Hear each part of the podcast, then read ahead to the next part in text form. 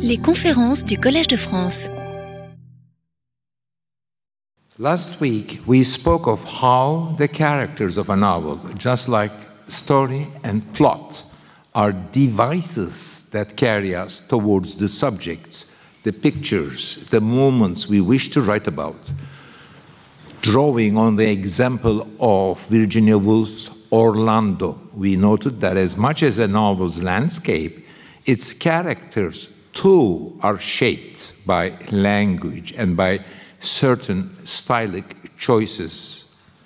If our aim is to write a unique, innovative work of fiction, we will find it more beneficial to focus our creativity and imagination on inventing a new language, a new style, rather than on crafting out characters, rather than being busy. Is my character right? Is my character this? Is my character taking me, uh, making me take, the, take uh, make the novel work?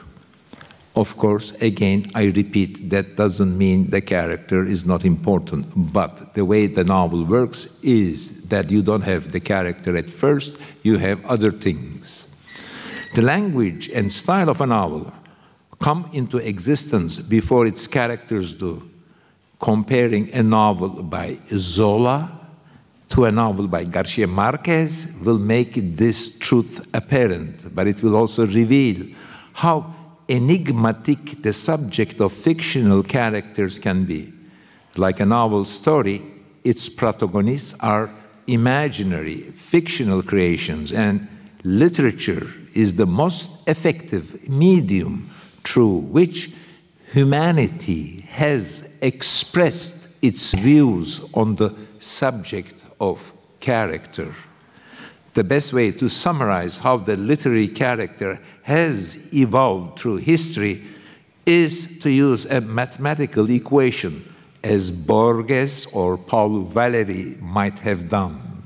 So, up until the Renaissance, our understanding of a fictional character let's say X, could be more or less distilled, summed up into equation X equals A. Mary is stingy. Uh, Captain Ahab is passionate. No more than about, no more than that about character, where A stands for stingy, jealous, etc.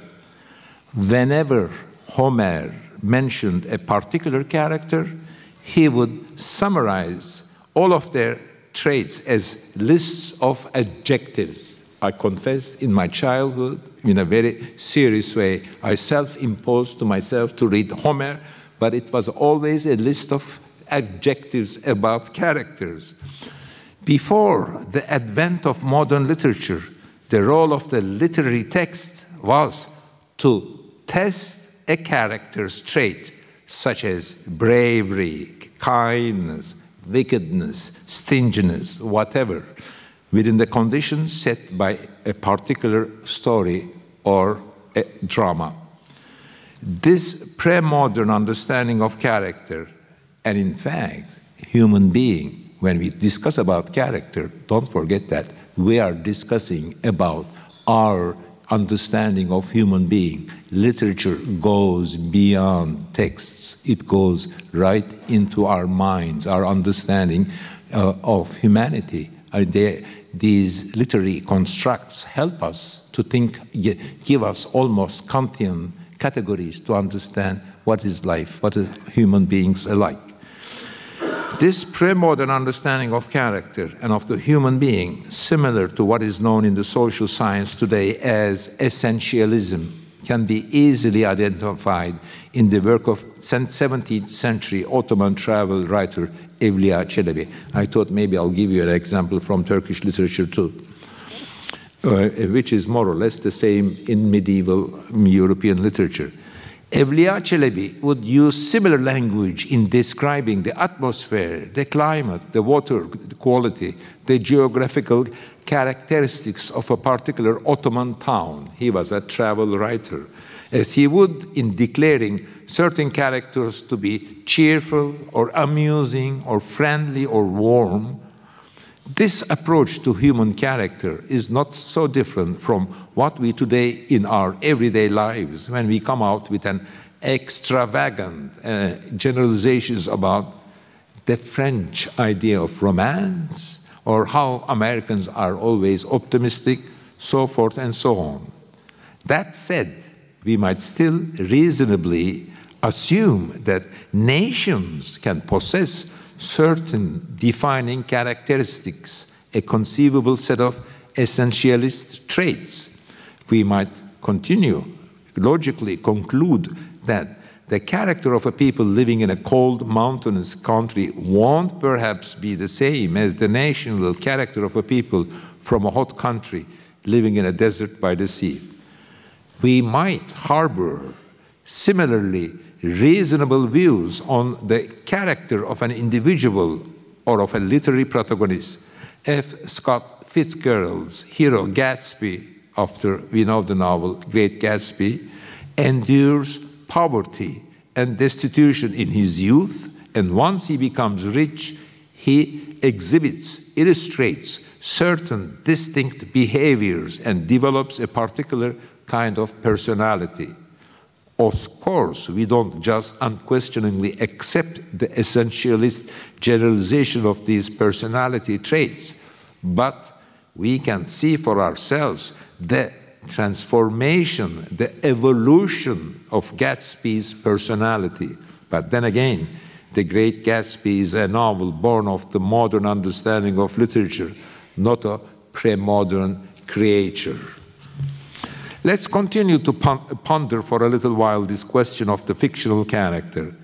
This is a topic of fundamental importance not only to the art of the novel, but to the way literature and human beings conceptualize the notion of the other and thus how they approach all of the humanities. I mean, um, huma uh, uh, humanities, what we call um, um, uh, sciences of humanities.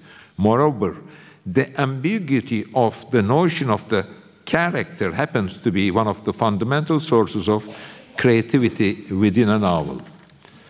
Among the most brilliant literary creations to issue from the pre modern essentialist understanding of the fictional character is Sophocles' Oedipus Rex. Oedipus is a good man, honest, strong willed, well meaning, and particularly careful to avoid wrongdoing, though these are precisely the traits that lead him into sin and turn him into someone wicked. Rather than exploring the nuances of Oedipus' personality, the play shows us how it is stretched out and tested by events. That is what makes the story of a tragedy. From the beginning right through the end of the play, Oedipus' personality remains unchanged. We could say the same of Moliere's *The Miser*, even though we are accustomed to thinking of Moliere as a modern or a Renaissance author. I would argue that this too is a character with essentialist traits which remain unchanged right through the end of the play. Now, here is a now very important turning point in history of literature to me, to my sort of a Borgesian capsule, uh, history of literature in a capsule. It was Shakespeare who brought about the first great transformation in our understanding of the modern human character and the modern literary character, and by extension, the modern understanding of human being. With Shakespeare, we find a new equa equation to define the fictional character. Now, this X equals A, B, C, D. If I were, you know, I would have written this on the classroom.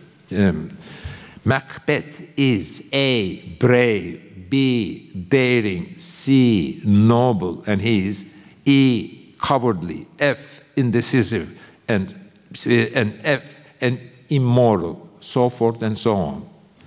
Now we have a character is not a, a equals b, a, a, x equals a, but many, many, many things. This is a big invention which I ascribe to Shakespeare. The fictional character, and therefore the human being in general, is no longer seen to have a distinctive personality that we can immediately grasp and express in essentialist terms like geography. This town is cold, this town is humid, this town is this, this town is that. It's more complex now. Human beings, we understand, is more complex.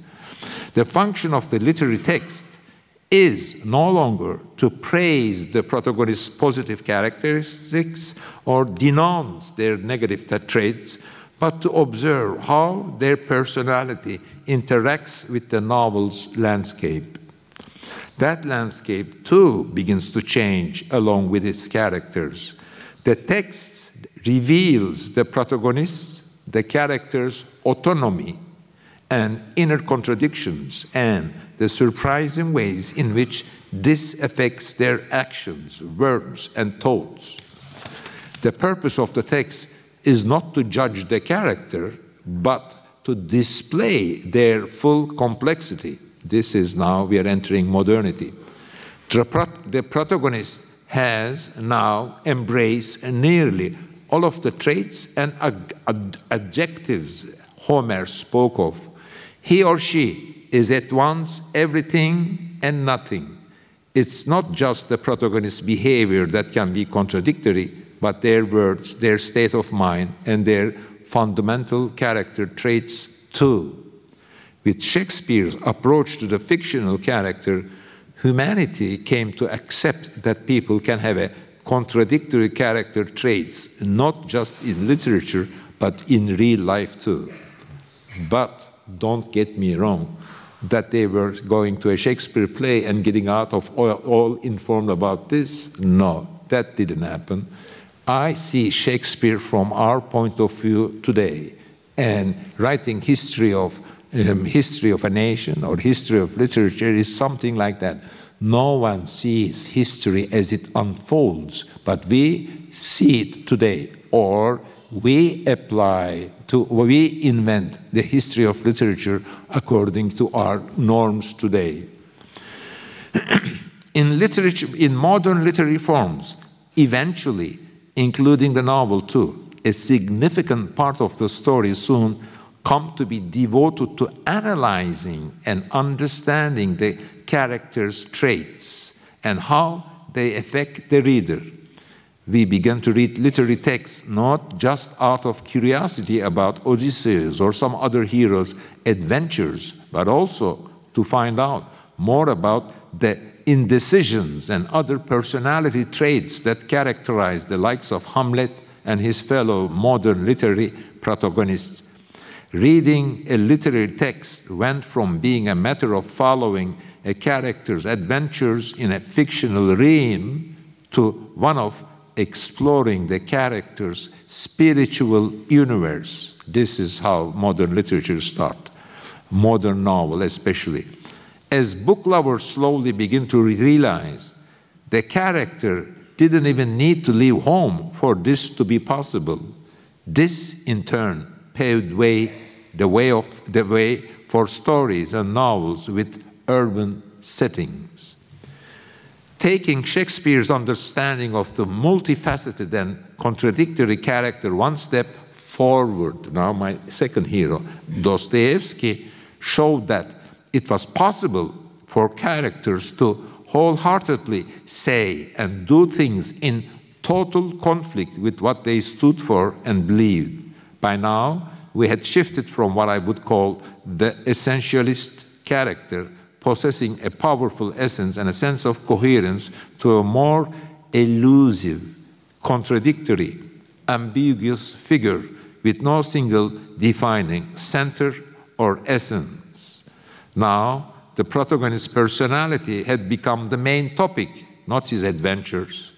We do not read the brothers Karamazov in order to solve the mystery of which of the Karamazov sons killed the father, but rather to fall under the spell of each of the siblings' clear and distinct personalities. This is exaggerated. Of course, we also read to understand who killed his father, but there is something much more behind that makes the detective story marginal. While we can always predict what Moliere's misère will do in the next scene, probably find some new way of being miserly, we can never foresee what Dostoevsky's characters will get up to. There is a famous, now this is, I'll tell something contradictory. There is a famous anecdote based on something Tolstoy allegedly said about crime and punishment. You know, we always ask, we always ask this Tolstoy and Dostoevsky, they lived in the same time and never met and never commented about each other. Or Dostoevsky wrote about Anna Karenina, and Tolstoy, uh, Tolstoy said things that other people wrote down. That so. Supposedly, uh, um, is, uh, Tolstoy said about crime and punishment, uh, which contradicts what I've just said. Shortly after starting the book Crime and Punishment, now he is reading Tolstoy, reading Dostoevsky, Tolstoy said, I guess, reportedly guessed how the novel will, would end and set it to set aside. In fact, Tolstoy's novel Resurrection, which is not a very popular uh, Tolstoy novel, is a rewriting of Crime and Punishment.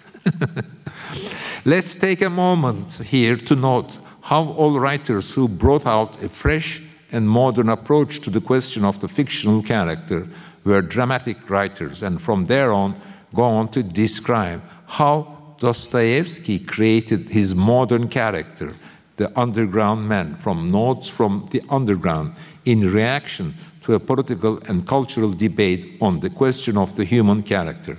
Here I suggest this I wrote, there is an article in my other colors I wrote about the whole thing but I am summing it up here. In the early 1860s, Russian intellectuals were busy discussing the question of determinism. Figures like Chernyshevsky had eagerly embraced the notions of positivism, rationalism, and determinism coming on from the West and sought to rapidly disseminate these ideas through Russia, adapting a knowing patronizing manner that enraged the nationalist Dostoevsky. Dostoevsky, who harbored anti Western sentiments, set out to, provoke the, to prove to the westernizers that human beings were not logical creatures who always acted in their own best interest by creating his underground man, a brand new hero who maintained that 2 plus 2 did not equal to 4 seemed determined to get himself beaten up and acted in various self destructive ways. Maybe I'll repeat.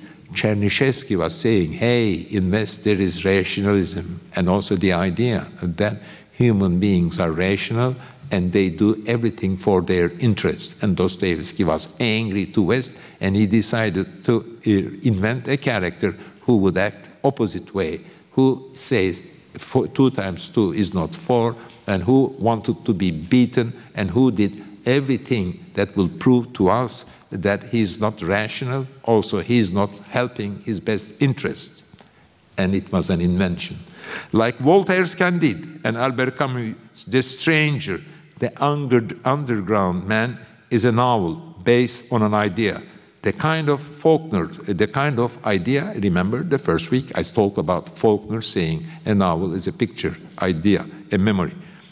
But Dostoevsky's imagination, what Bakhtin called the dialogic imagination, takes the book beyond the realm of the one track novel of ideas. Dostoevsky rescues his underground man who lives alone and whose endlessly expansive mind points towards a deeper universe that is from what Bakhtin identifies as Western philosophy's monologic tradition and, it, and its world of endless definitions at the expense of individual freedom, placing him, his modern man, Dostoevsky, instead within a completely different polyphonic universe. Bakhtin's heroes were Dostoevsky and Rabelais. This is the same place where we understand that discovering a character's personality also means discovering a whole world, one where the author, the character, and the reader are all set free.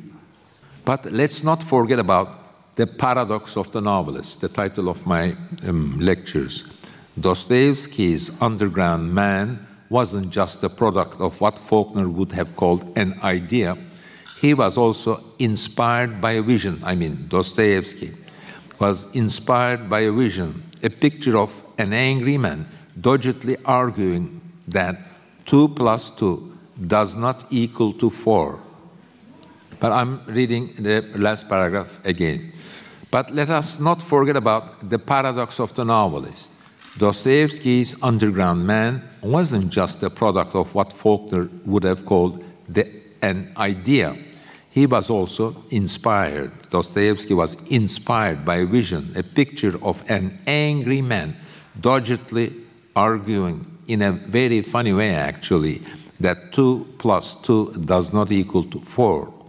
If character is everything, let us nevertheless remember, as we've noted in previous lectures, that fictional characters are born of what I call the novel's the novel's landscape, and at the same time are a device that we have invented to lead us to landscape, that is to say, to the leaves of the novel's tree. All the things that I've been saying in the last four weeks. This is the form of the paradox of the novelist takes when we consider the question of fictional characters. A novel doesn't begin when we come up with its protagonists. It begins when, when we have taken the experiences we want to describe and the color, so colorful sweep of our imagination and use them to compose the first few leaves. As we start to add to those initial leaves, leaf by leaf, relying on an idea, on stories, on plot to carry us forward, we eventually discover the character. Forming a fully realized mental image of the character as soon as possible is, of course, very important in enabling the author to write their novel. And in fact, it's not easy to do. Please trust me, I'm doing it for the last 50 years. but this is not because the character will somehow take control of events, as E.M. Forster said, choosing the story, the plot, and the language that will move the novel forward. Though, as we have said before, this is a very common misconception. Being able to visualize the protagonist as swiftly as possible is important because it allows the author to see the details that make up the novel from the character's point of view. The wise and thoughtful, and in Schiller's usage, sentimental. You know, I also de delivered another set of lectures and put them in a book together called The Naive and Sentimental Novelist, uh, alluding to Schiller's famous book about poetry. The wise and thoughtful writer doesn't need their protagonist to whisper hints in their ear about the story or the plot or show them which direction to head in. But characters play a vital role in allowing us to see every scene and every, everything we will set out to describe through their eyes, from the first detail that draws us into writing a novel onto all the further leaves and details that follow.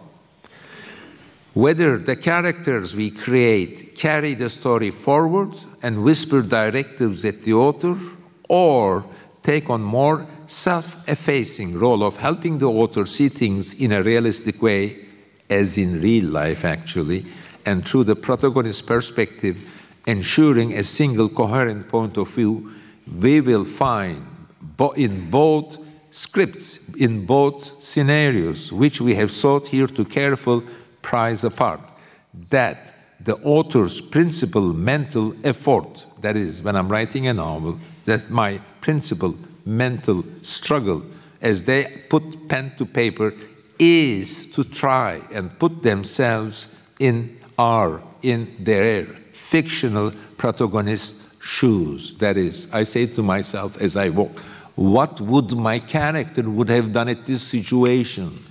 And the art of the novel is based on this. But I will tell you more, the more you do, you become the character. But I'm slowly unfolding the psychology of the writer.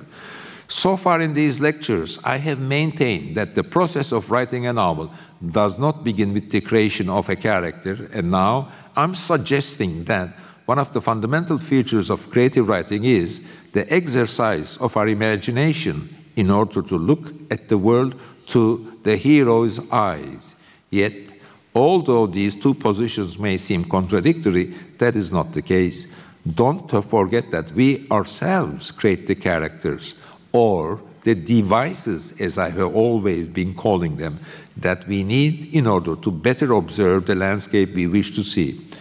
We are already prepared to see the world through our characters' perspectives, but observing the world through a character's eyes still requires a certain imaginative effort. If we set aside plot, composition, the order and arrangement of chapters and modes and questions of language and style, much of the creative energy we writers expend on writing a novel goes into trying to identify with the characters we have invented. At times we find ourselves wondering who this character is, who looks at the world in such a peculiar uh, way and is prompting us to write these sentences that are pouring out of our soul, our pen, and our subconscious. Sometimes I feel I'm writing something, I don't know why I'm writing, but I know these structures. I have experienced so much. I know now I'm writing in the mood of a character. I am now, when I do that, know that I'm close to the spirit of the character, or I identified with the character so much that I am writing was almost a poetic, as if I am possessed by an, um, um, some power outside of me. Understanding a novelist's creativity means understanding their relationship with the characters they have created. As we begin to transition from the subject of the character to the question of creativity in the novel, I will take a brief detour. The author of those early novels we now consider classics, such as highly satiric, satirical Dickens, the dramatical Balzac, and the concise but precise Flaubert, were more than aware of the importance of the character in the novel. That, I think, is why they all did something that contemporary novelists, myself included, usually take great care to avoid. Not we, us, when I say we, us, modern contemporary novels, novelists, rarely do something they did so frequently. I'm telling you what that is. Tolstoy, Dostoevsky, Balzac, Flaubert, Dickens describe each character's appearance at great length, their faces, their hair, their build, their gestures, their eyebrows, and their noses. They were as earnest in this endeavor as they were enumerating those same characters' basic personality traits, for just like their readers, they too believe to some extent in the existence of a link between a character's physical appearance and their personal interior qualities. In my view, these are two reasons why contemporary novelists ascribe so much less significance. They don't care about this. I don't care about the looks of a character to their protagonist's physical appearance unless a particular character's beauty, handsomeness, or excessive weight plays some kind of crucial dramatical function. Remember, please, the novel form was invented before the widespread use of photography. Photography was discovered in the, in the 1840s, but only popularized cheap photography was possible in the early 20th century. Before photographs become commonly available, one of the most prominent disciplines within the visual art was portraiture. Europeans were accustomed to drawing connections between a character and their appearance. That was the craft of the painter, not just in portraits and painting made of lines and color, but also in literary descriptions made out of words. Whenever they introduce a character for the first time, 19th century novelists felt the need to say a few words about their personality and their face. Compared to the following centuries, writers, 19th century novelists enjoyed meddling with their readers' imagination, interfering with how their novel ought to be read and how it should be pictured in the reader's mind. Another 19th century custom was to serialize feuilletons, serialize the novels in newspapers alongside illustrations designed to capture the reader's attention. We know, for example, that Tolstoy, who was a very visual writer, reviewed some of the preliminary sketches, including a portrait of his famous Pierre in War and Peace, that the famous artist Bashilov um, had made for an illustrated edition of War and Peace, suggesting some modifications. By instruction, the painter add one or two furrows to his forehead to show that he is interested in philosophy, Tolstoy would write to the illustrator. When we imagine Tolstoy and other novelists coming up with suggestions for the artists illustrating their books, we must ask ourselves whether they are referring to the text they have written or whether they are actually envisioning the character in their mind's and eyes or even memory. Now that they have written the text, they may have even faded memories of the character in the text or the character in their mind or, or what they remember of him or her. For sometimes the face and even the personality of a character as they exist in the author's imagination will not quite match what is described in the text.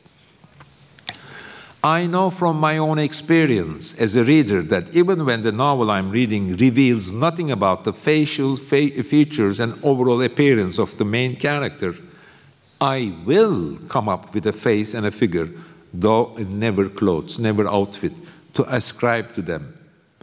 This is similar to what we sometimes do in day to day life when our imagination automatically comes up with a face to match up to a person we've heard about but don't actually know and have never met. Descriptions of characters' faces in 19th century novel all tended to be alike. In the 20th century Turkish novel, they become as cliched as they had been in Ottoman divan poetry. In fact, these kinds of formulaic descriptions provide less insight into characters' personalities than they do into authors' skills and creative abilities, authors' crafts, I would say. I enjoy reading landscape descriptions in novels and picturing the scene in my mind, but when it, when it is faces being described, whether it's Tolstoy or Flaubert, I have neither the ability nor the will to visualize the face. I wonder how, what you do. When I encounter a character whose face has not been described, on the other hand, I'll come up with the image myself. I invent a face, perhaps the face of someone I know, but the faces of fictional characters are always more vague than those of the people we see in real life. During the first 20 years of my career as a novelist, I did not want any photographs on the covers of my books that might be construed as portraying any of the characters therein, especially not the main character. I did not want any pictures, photos on the covers of my books, I mean. But later on, I changed my mind, partly because I knew from my own reaction to other people's books that the reader might not like the cover image with the main character's face anyway, and will instead dream up up will instead dream up some other face to replace it, one more attuned to their own taste and imagination.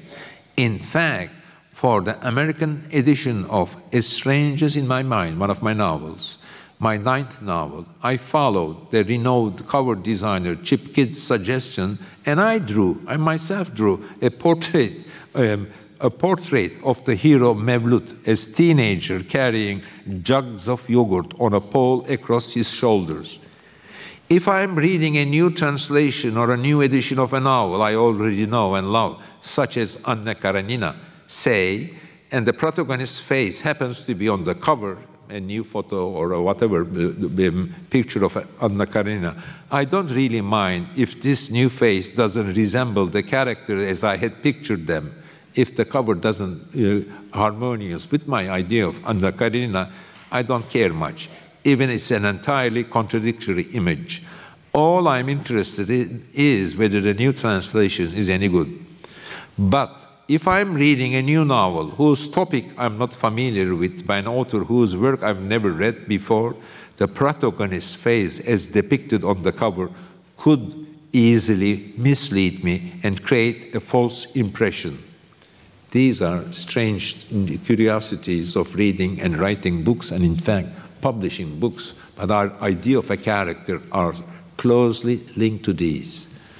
The kind of physical features that we might describe as emblematic and that were considered both in primary and secondary characters to point to various aspects of their personality eventually came to be used by certain authors, starting with Dickens, as a way of reducing some of the minor characters within their densely populated novels into a repeatedly mentioned feature of their physical appearance, such as a bulbous nose or a toothbrush mustache.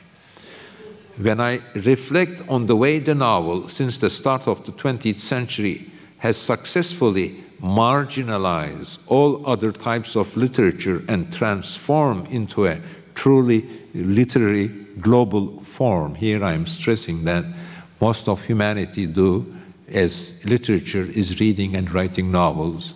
I am not just thinking of how every nation on earth has been reading and writing novels, but also of how the kinds of literary conventions that I have just described have been learned from European novelists and been adapted by writers from all over the world, of course, also with their local contributions and writing in every language. I would love to have a dictionary of all these little gestures, um, little traits, um, influences. While we are on the subject of the globalization of the novel, let me share an example of this global universal urge to visualize a novel's characters in one's imagination. In 2021, the director of the Balzac Museum in Paris told me that the museum received a great many Chinese visitors. As you might guess, this is because Karl Marx enjoyed and wrote about Balzac's work, and so the Chinese state had encouraged the whole nation to read and appreciate the Balzac oeuvre. The museum director also told me that Chinese visitors who rushed straight to Balzac Museum upon their arrival in Paris were most curious about Eugenie Grandet's appearance. It seemed the most popular room in the museum was was the one displaying the engravings, the black engravings that illustrated Balzac's novels. And the Chinese were very much interested in that. A visual author like me will understandably wonder when looking at these engravings which illustrations Balzac had seen and approved himself. But now, let's move on now from the character to the question of creativity and control. Subjects like inspiration and creativity, which can acquire such mysterious and inflated dimensions in our imagination, point to the artistic side of the novelist's endeavor. Yet, when I'm writing a novel, I don't necessarily feel as if my efforts were particularly artistic. More often, more often than not, I feel like a medieval craftsman displaying qualities like discipline, patience, logic, and skill. Novelists' craftsman like approach, their skill, their patience, and their discipline lay the groundwork for their artistic efforts. As we approach the closing minutes of our final lesson, I would like to learn, lean on half a century's worth of personal experience to say a few words about creativity and control. I am drawing now from my own first hand knowledge I have been writing novels for 50 years, I'm sorry to repeat. I still, quote, forget myself. I still feel euphoric when I write, like a child playing with his toys. And if I happen to spend a few weeks without working on a novel, I inevitably fall into a state of creeping sorrow, melancholy, depression, whatever you might want to call it. So I ask myself sometimes, what it is about writing novels that brings me so much joy and encourages me to persevere with such enduring enthusiasm. So that we don't end up confusing creativity with other pleasures, let me first summarize those other sources of joy inherent in being a novelist, which fall outside the scope of our subject matter, starting with the least important them all one, these I'll just talk about and then ignore. As an author, having your books read and enjoyed not just in Turkish but all over the world, reaching tens of millions of the readers and seeing your words translated into 65 languages gives me a feeling of success. It is partly this success that keeps me going. Hemingway once said that too little and too much success will both be bad for a writer. In my first 10 years as a novelist, I couldn't even get my books published in Turkey. I was close to finishing my third novel when, after many trials and tribulations, I was finally published my first book. This means that for 10 years, I effecti effectively wrote without any kind, uh, any kind of wider recognition. I am sure that if success and recognition had continued to elude me, no one had was, uh, published me. And after those first 10 years, I would not have been able to continue writing with such commitment in the 40 years that followed. Two, between the ages of 12 and 20, I was convinced that I was going to become a painter. Towards the end of my high school years and after I began studying architecture at university, I spent a significant amount of my time in a studio, shut away in a quiet room, making paintings. Working with pen and paper and a paintbrush prepared me for a life spent sitting in a room by myself. For 50 years, I had lived inside a little room in willing, industrious solitude. I was only 18 when I realized that I did not I did not want to spend my life giving or taking orders, so this solitude has brought me great contentment. Three, I have always reacted to the society, the, the nation, the world I'm part of. I have never been a passive consumer or a mere bystander. I responded to events by writing, rightly or wrongly. My fame as a novelist soon allowed my political views to reach a wider audience, even, even though it has frequently got me into trouble and caused my novels to be misunderstood. I am still glad I have been political. Very glad indeed, I have to stress that I find uh, myself making political comments both in and outside of my novels. And the fourth, I have cherished the opportunity to, to express myself, for it has allowed me to assert my individuality, to be different, to fulfill my potential. The subject of one of my novels, Black Book, which some consider, especially in Turkey, to be my most important novel, is the difficulty of being yourself. Despite all kinds of societal pressures, I have managed to be myself by writing novels. This may be an illusion, but it is certainly a joyous one. Five, I have lived a life full of creativity, or at least that is the conviction, perhaps the illusion I have lived by. I don't think there is any greater joy in life than this feeling. So, in a tongue in cheek, ironical way, I would sincerely advise everyone to become a novelist. Now, at the risk of repeating myself, I'm bearing in mind the condition I have termed the paradox of the novelist. Let me speak of those K moments when the novelist behaves more like an artist than a, as a craftsman. I have in, uh, talked about being a craftsman. Do, now I'm going to talk about those areas where novelists elevate their craft into a kind of art. I will now this time say ABC. A. The use, the use style, the use of style, language, and rhetoric.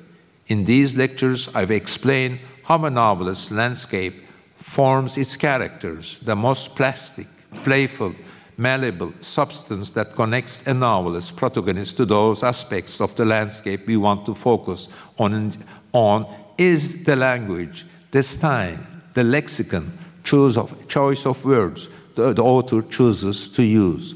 Authors discover their style by building language and using it to get closer to their landscape. In that moment, let the landscape and the characters end up merging with the language that shapes them, just as the author mer merges with the characters they have created.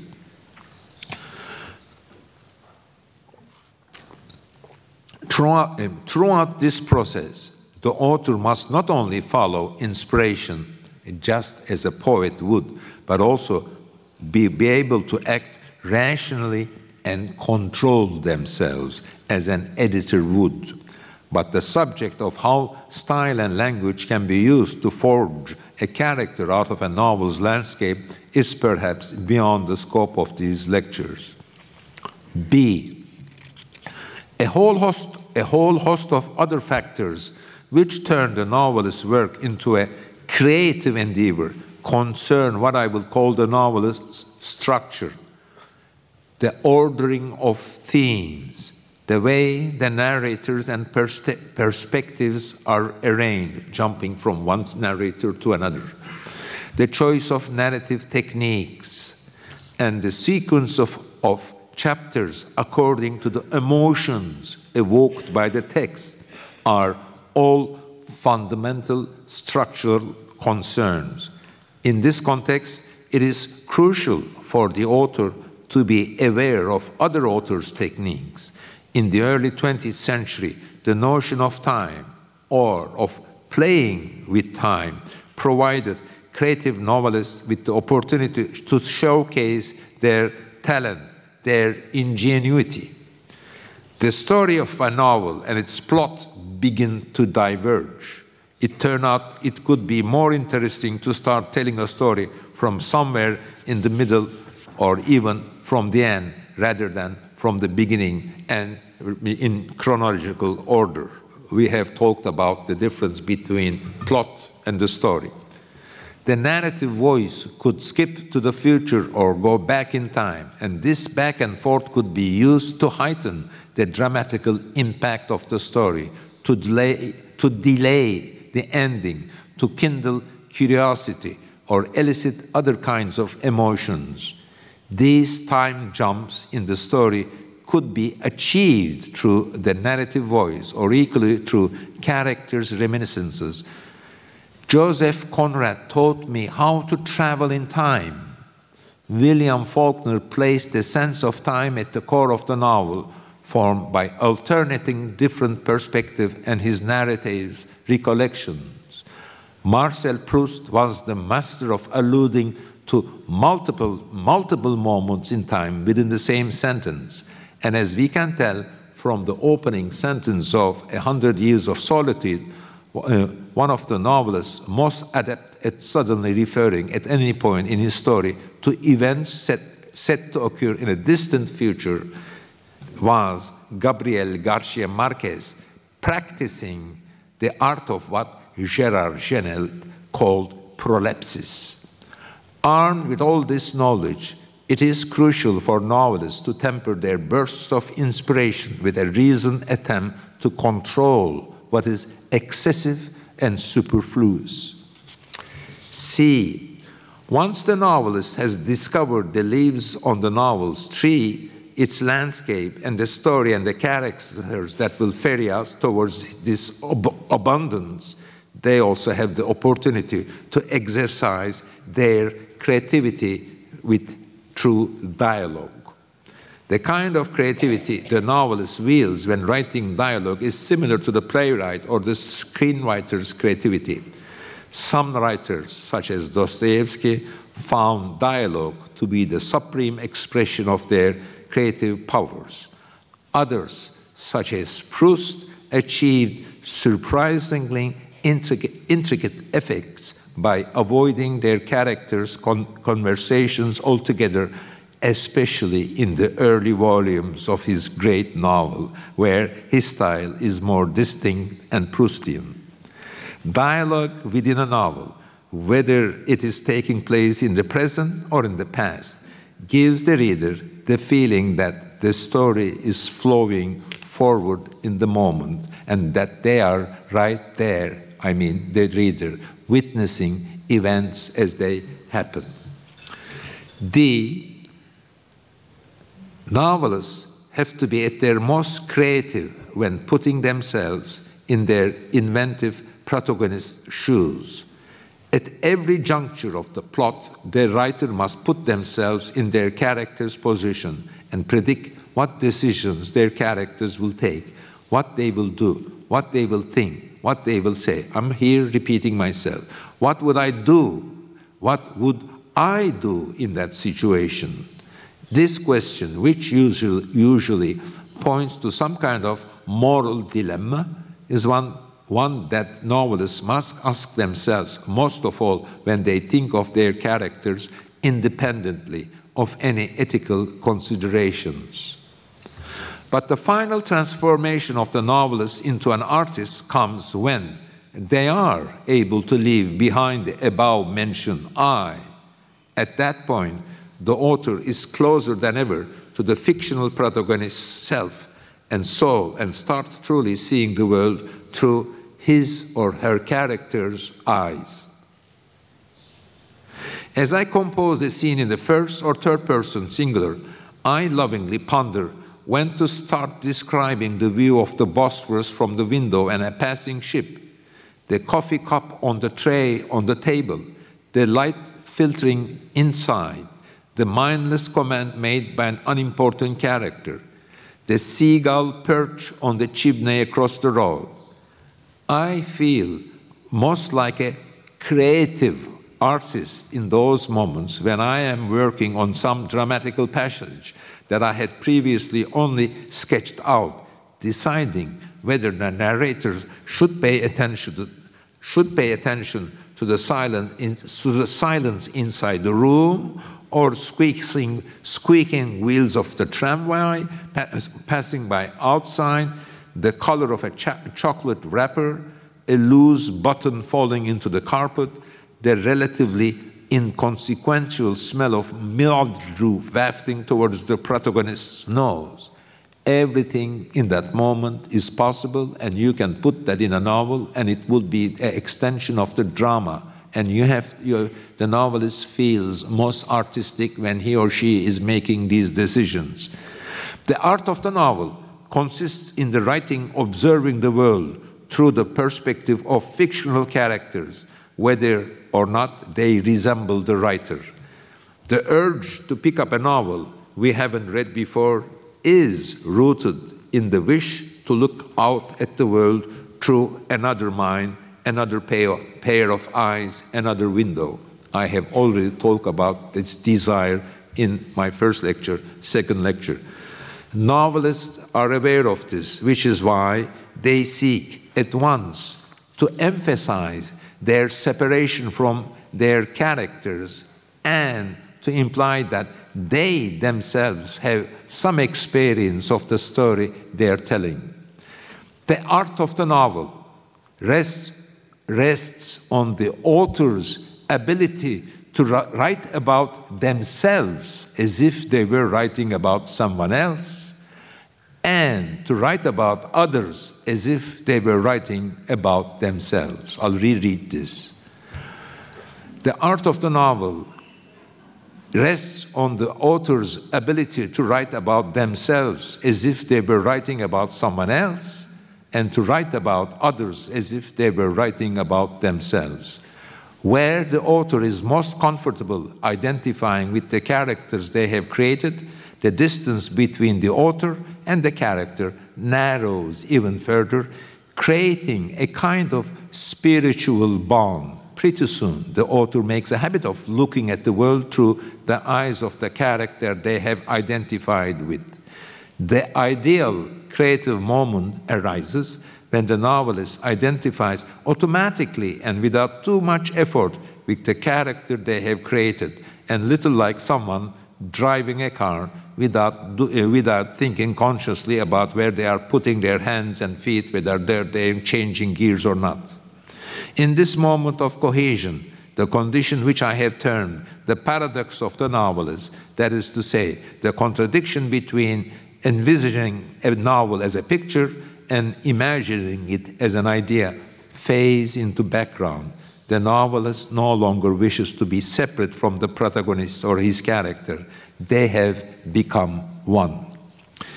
Here is an example. My novel, My Name is Red, is a historical novel I wrote in the first person singular and through the perspective of various different characters, like William Faulkner's As I Lay Dying or Sun, The Sound and the Fury. After 10 days spent writing a long 12 page chapter, say chapter 34, which channels the voice of the female protagonist Shekure, I would not want to separate myself from the character I had so closely identified with.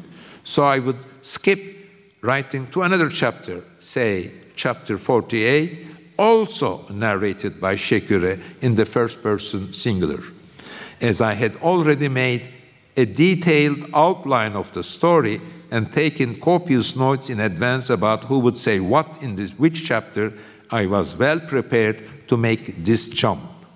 I tend to spend more time than other writers, relatively speaking. Uh, I, I, I tend to spend more time than other writers do on establishing a story, making detailed plans, and thinking about narrator's plot well before I start writing a novel. My view is that spending as much, my view is that spending as much time as possible thinking about the story before beginning to compose the, the first leaves, the first leaves that we have talked about in the first week, as later leaves and chapters will pave way when the time comes to actually write each individual sentence for the novelist's creativity to flourish, for poetry and inspiration to come to the fore. That, in summary, is why I like to plan and picture everything in advance before undertaking the kind of novelist work I have spoken of in these lectures. More or less, I'm saying if you plan more, if you take outlines, if you decide about the character more and take notes and thoughts and know, and you know what you're going to write in 48 chapter, that you can be more creative, more artistic, you feel more elevated in your craft and feel like an artist. It is possible uh, that some writers are employing a similar novel writing strategy as the one of as the one my simultaneously craftsman and artistic approach has developed, but doing the same kind of planning and filling up notebooks and bits of paper with ever changing notes and plans all inside their heads, that is to say, without actually writing any of it down. I wonder sometimes if that is how Stendhal wrote The Charterhouse of Parma. You know, we were surprised. Tolstoy and Balzac was jealous that he wrote it in 42 days. Or perhaps he did take notes, but later destroyed them all.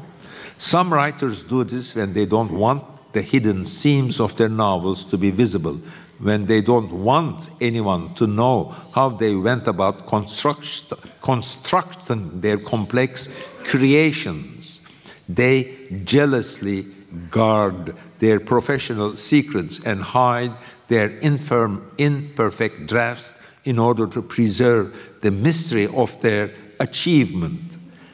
They imagine that this will imbue the beauty of their novels with a greater sense of magic, mystic, and mystery, while I'm claiming that I'm telling you everything. Some writers will purposely destroy their notes and their plans, burning them in a ritual pyre. Others lose or throw away their notes and notebooks out of genuine humility because they don't consider themselves important enough to do otherwise. It amazes me to think of how little value these kind of authors place on their personal memoirs, but I do understand that not everyone is a born collector. I am a born archivist and I keep every paper I write on. In any case, whether a writer only makes notes in their minds or does as I do, taking matters step by step, leaf by leaf, and always thinking sentimentally. Here, I, when I say sentimentally, I use the word sentimental in the meaning Friedrich Schiller intended, alluding to my earlier book on the art of the novel, uh, of the effects of their writing upon their readers, writers, the limits of human memory and imagination mean that there is no way you can write a novel without going through the various steps we have discussed in these lectures. You may be self conscious about them, or you may not be self conscious. You may think that you are poetically inspired. But more or less, limits of human imagination and thinking tells us reasonably to argue that that's how we compose and write novels. Thus, when we speak of mastering the art of the novel, we are less concerned with the author's creative brilliance than their ability to dedicate the requisite energy and attention to the steps and methods we have discussed throughout these lectures. Importantly, this attention should develop of its own accord with the novelist with whose naive poets Schiller wrote about, not being too aware of what they are doing, not thinking too much of these different processes, and writing as if the words were flowing from the tip of their pen, unbidden, a product of divine inspiration. Some novelists really believe this, and there is a truth in that, but it's impossible to do it without taking these steps. Once the novelist is able to reach this stage, perhaps because they are well versed in their art or craft, or because they have imagined and rewritten each leaf and branch of the novel over and over again, or perhaps for some other mysterious reason, they will acquire a wholly unique perspective and experience the great pleasure of being able to see the world through characters' point of view and simultaneously through their own. When the novelist is able to do this, all the divergences, the discrepancies, the contradictions between the idea and the picture at the heart of the novel, between lived and imagined experience on one hand, between a single leaf and the whole of the tree, all seemed instantly resolved. The paradox of the novelist, that endless source of difficulty and dejection, seems at once to fade into background, and the author begins to feel that they can write anything they want, that every can, can fit into their novel, and that the whole world, as mirrored in their book, will come alive in brand new ways. It's a jubilant feeling, and I have been writing for 50 years so that I can feel that sense of euphoria again and again. I would like to thank Collège de France for this opportunity to explore the sources of creative joy and to share the craftsman-like experience I have accumulated in my 50 years as a writer. It has been also great pleasure to talk to you looking at your faces.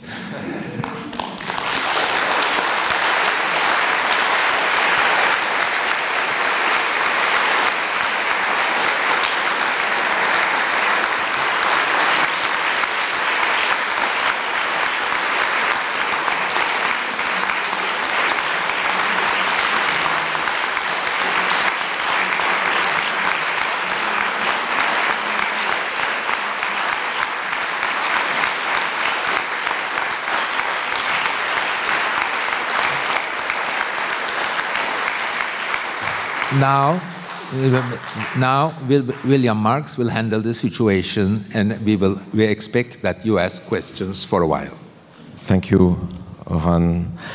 And let us take uh, so some 10 minutes perhaps for last ultimate series of questions. So, well, here's your chance, uh, Cyril. So, des questions. Donc, en français, il y a monsieur là-bas. First of all, thank you very much for this lecture. Uh, I would like to ask you a question about inspiration and its continuity. I was researching the difficulties of young writers experience most, and I realized that the most common one is disability to continue and finalize the writing they already started. At some point, people lose their focus, motivation, or a lack of Im imagination just occurs. What would be your advice for those people? And uh, did you experience such a difficulty in your career? Uh, maybe I'll answer from the uh, second question. Of course, I experience all the difficulties all the young, old, middle aged writers experience. But um, in fact, your question right goes right to the heart of what I am try, trying to deliver in the last four weeks.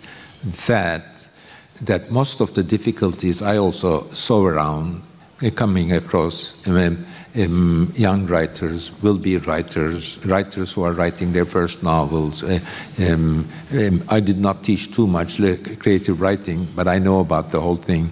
Uh, I also have lots of young writer friends, autobiographies, biographies of writers that the difficulty of focusing and continuing with the same intensity and lucidness, clearness, with the same vivid imagination is really about this.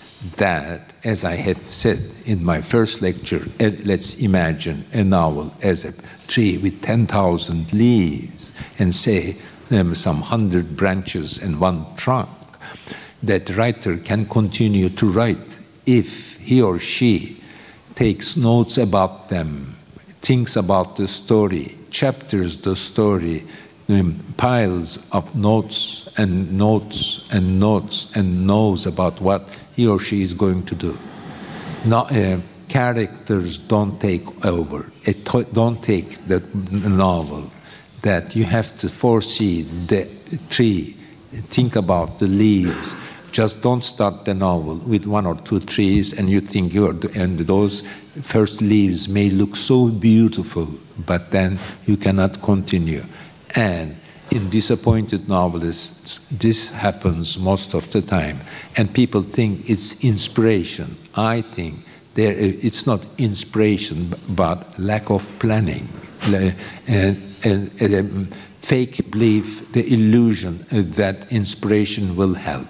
In fact, I argued that if you plan ahead, have a, a, richer idea of the leaves, the branches, and the trunk, that is less likely that you will be struck, you will be disappointed if you're writing any novel, whether it's your first or it's your fifth, it doesn't matter.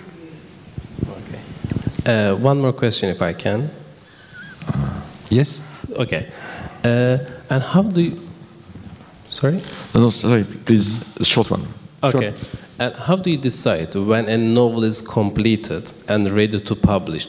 I mean, when you maybe uh, read your novel, you know, do you feel, oh, I should rewrite this part or, you know, change? Everyone has a standard of his or her.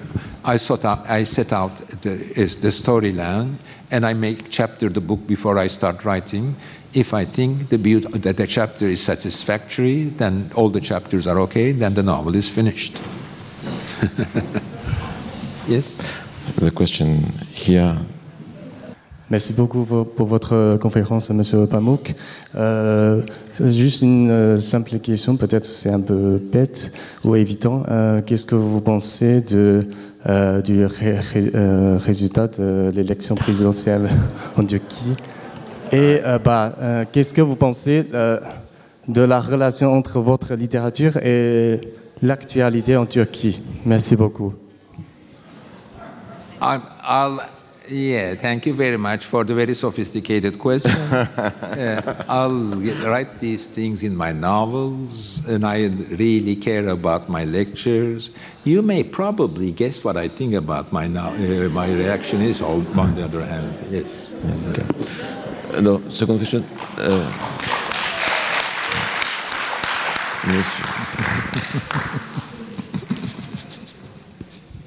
Uh, yes. So uh, first off, thank you for uh, your uh, lectures. Uh, I just had a simple question. What novel, aside from the ones that you've written, would best encapsulate everything you've told us since the last four uh, sessions? In the end, no, um, I am talking about um, a sort of a simplification of what I did, a sort of an over category, simplified over with also ex- uh, exaggerated categories of what happens in my mind. Uh, these processes of writing the first three, making the notes, thinking, check, doing the inventing the story, chaptering, checking, so forth, most of the time happens simultaneously in every novelist's mind. Whether a novel is a good or bad, whether a novel, this is how the novelist's mind works. My lectures, my talks are more about how the novelist behaves, how the novelist thinks, uh, and what are the contradictions in his or her thinking, rather than the recipe for a good novel and what is the best novel. If you ask me, the best novel, I also alluded that Anna Karenina. There are so many great novels, um, um, but I also um, try to sum up my way of thinking about what I've been doing uh, in the last 40, 50 years. Yes. Il y avait une question là-haut, euh, effectivement, monsieur qui est là-haut. Oui, Monsieur Pamuk, je suis très heureux euh, de vous pouvoir vous poser cette question. Euh, Vous avez défini le romancier comme artisan, et je crois que c'est très important, dans le sens comme artisan, tu vas mettre mille fois sur le métier. Votre euh, tissu comme artisan, ce sont les mots, les phrases. Vous avez en même temps parlé de l'intention du texte.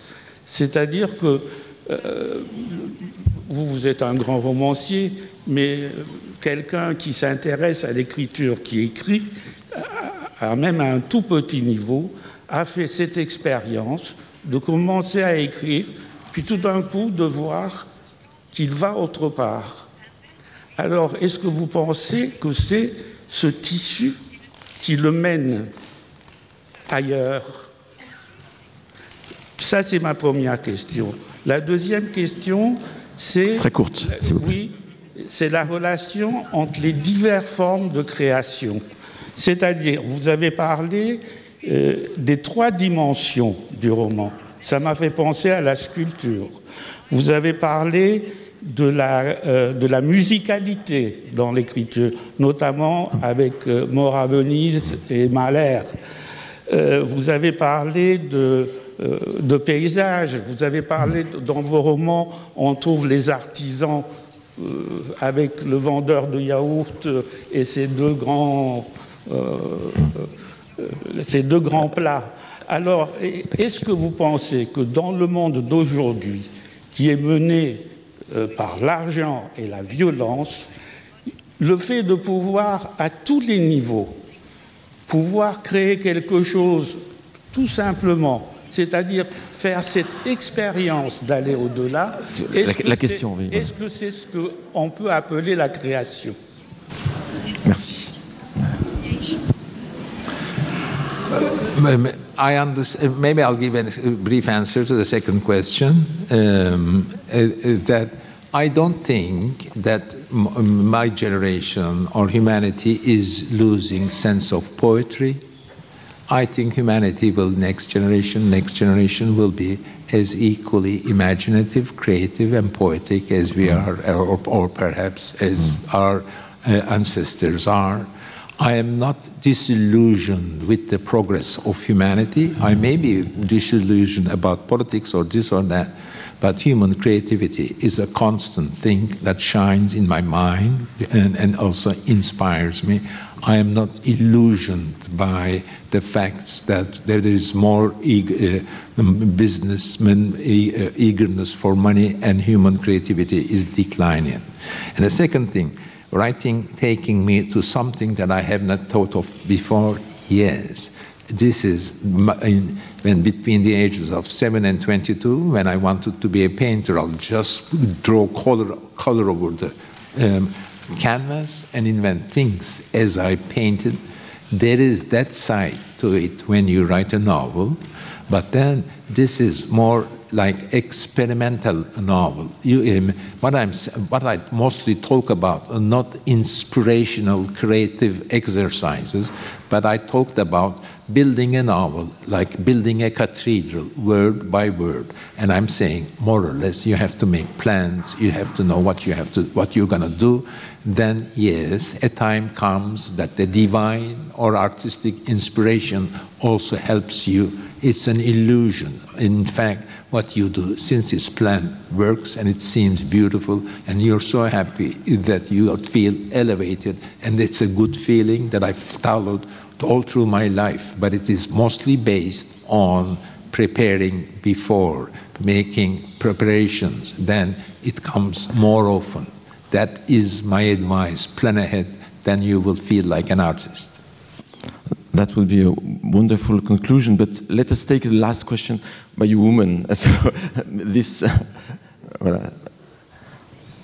Une question brève, s'il vous plaît. Voilà. I have a, a rather strange question. Um, um, I teach creative writing for people that are going to make animation movies, so I want to know your thoughts or your advice for those writers that are creating characters that someone is going to make, the, the appearance is going to convey their psychology. Well, you know, um, Tolstoy believed in what you said, as we, I gave the example today, that 19th century, early 20th century uh, writers believed that the appearance suggests the character. Well, okay, maybe clothes, this or that. A fat man may be, uh, uh, you know, socialist literature described capitalists as fat, fat men, eager and uh, smoking a cigar. But, it, but I think it's a cliche. The more the appearance suggests the character, the more it, a, a cliche is. But of course, art and also uh, creative writing is also using cliches in a, in a playful way. There is no limit to what I say. That I, also, uh, I am talking only about novelists and the art of writing novels. Uh, that my generation of writers, we do not believe in the suggestions of facial description implying a character. While you can have a, a, a, capitalist smoking a fat capitalist smoking a cigar, but most of the time now they are skinnier, they are not fat, they are well, they are healthy than anyone else. Thank you, Orhan Pamuk. Let me say no. I think let me say a few words of thanks to Orhan Pamuk, just first for his generosity in uh, in answering all these uh, questions. And remember, I started uh, my um, introductory speech for the first lecture by saying I had a dream of having you, I mean, making lectures here. And I must say that my dream has been more than fulfilled by, you. by yourself. I'm also very happy delivering these lectures and the attention of the audience here. I felt really I'm being listened carefully. I would like also to, to, to thank the, the audience to have come so so many of you and so many young people too. And I, I, I think Orhan Pamuk and myself have really have appreciated that. And we have no worry about at all about the future of imagination when we see all these uh, young people I mean listening and, and, and trying to I mean to, to, to find their way through the, the art of the novel. And the last thing I wanted to say is very, the fact that very few writers are, uh, or artists are able. Yes, I mean, this is very customary for Orhan. very few artists or writers uh, are able to talk about their art as uh, clearly as uh, Orhan Pamuk uh, does. So Orhan Pamuk is able to do, to do so and to bring new and clear insights on the way he practices, I mean, the, the writing of novels. And Paul Valéry, too, was able to do so. So I think there is a clear link between you and Paul Valéry in the, in the awareness of the processes of your, of your art. And that, I think that, that makes those lectures so much more legitimate, I mean, in this, in, on this chair uh, where Paul Valéry has been at the, at the honor and has been some, somehow your predecessor here, uh, uh, writing and speaking about his own art. Thank you, thank you so much, Orhan uh, Pamuk. And we're waiting for the book to come. Uh, I mean, uh, summarizing all these, all of these lectures, who, who will become these lectures, I'm sure, a landmark of uh, literary uh, criticism about and for all future uh, novelists and all readers and, and lovers of novels. Thank you. Thank you very much. Retrouvez tous les contenus du Collège de France sur www.colège-2-france.fr.